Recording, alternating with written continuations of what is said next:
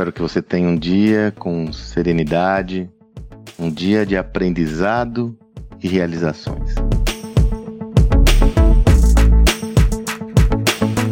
Semanalmente, reitero isso para quem está começando a me acompanhar agora, eu tenho uma newsletter semanal onde eu produzo um texto em mais profundidade a respeito de temas correlatos à gestão que eu vejo como relevantes serem compartilhados de uma forma mais estruturada. Portanto, se você está me ouvindo em algum dos tocadores de podcasts e quer ter acesso a esse texto, você tem duas opções. Ou você vai lá na minha biografia no Instagram e assina essa minha newsletter e recebe semanalmente na sua caixa postal, seu e-mail, ou então você vai até o Telegram, arroba Sandro Magaldi, e lá eu reproduzo esse texto. Ah, eu também estou publicando o texto no LinkedIn, então também você pode acessar no meu LinkedIn.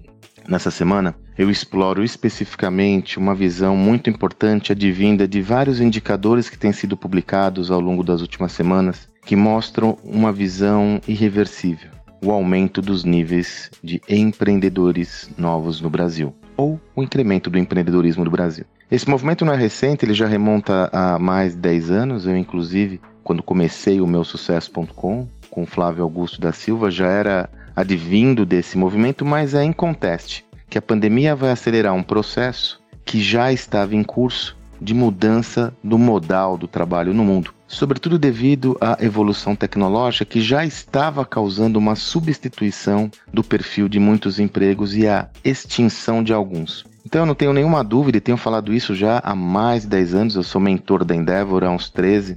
O empreendedorismo é um dos principais vetores de desenvolvimento da nossa sociedade, da sociedade brasileira. E ele já é uma realidade há muito tempo nós ficamos em si mesmados e encastelados e não enxergamos o que está acontecendo na periferia. Se você for para qualquer local, em qualquer local do Brasil, qualquer periferia, morro, favela, você vai ver como o empreendedorismo acontece com punjância. Agora, qual que é o foco da minha abordagem? É que para que a gente passe daquele momento do empreendedorismo por sobrevivência, que é feito de qualquer forma, é fundamental incrementar a capacidade de gestão dos indivíduos e a nossa. E para isso eu estou trazendo uma perspectiva muito cara e eu vou voltar ao tema que você já deve estar cansada, cansado de me ouvir dizer, mas eu tenho que reiterar. Um dos fatos essenciais para uma organização ser bem-sucedida é ela ser capaz de prover uma experiência superior ao seu cliente em relação às opções que ele tem.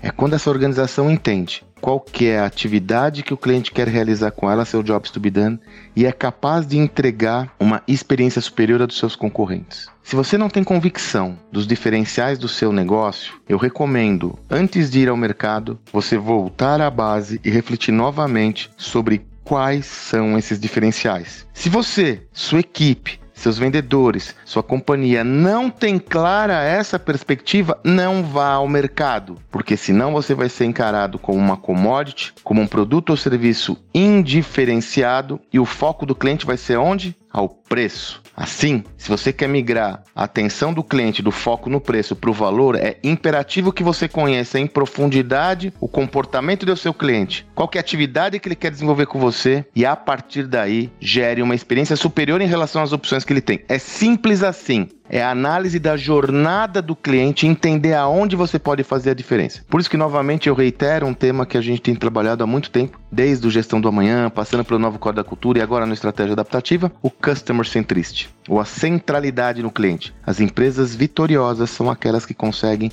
ter uma filosofia de Customer Centricity em seu negócio. Mais do que processos, mais do que sistemas mas é sobretudo como encarar, como entender qual é a tarefa que o cliente quer executar com você e gerar uma experiência extraordinária. Pode parecer básico, e às vezes eu imagino que você deve refletir: puxa, o Sandro vai falar isso de novo. Mas as minhas experiências como consumidor, mas sobretudo como mentor, consultor, palestrante, dê o nome que você desejar, ainda são incompletas e inacabadas. Ainda existe um espaço brutal para as organizações entenderem essa lógica e criar um valor excepcional aos seus negócios, o que é uma grande oportunidade para quem conseguir fazer uma boa leitura desse contexto.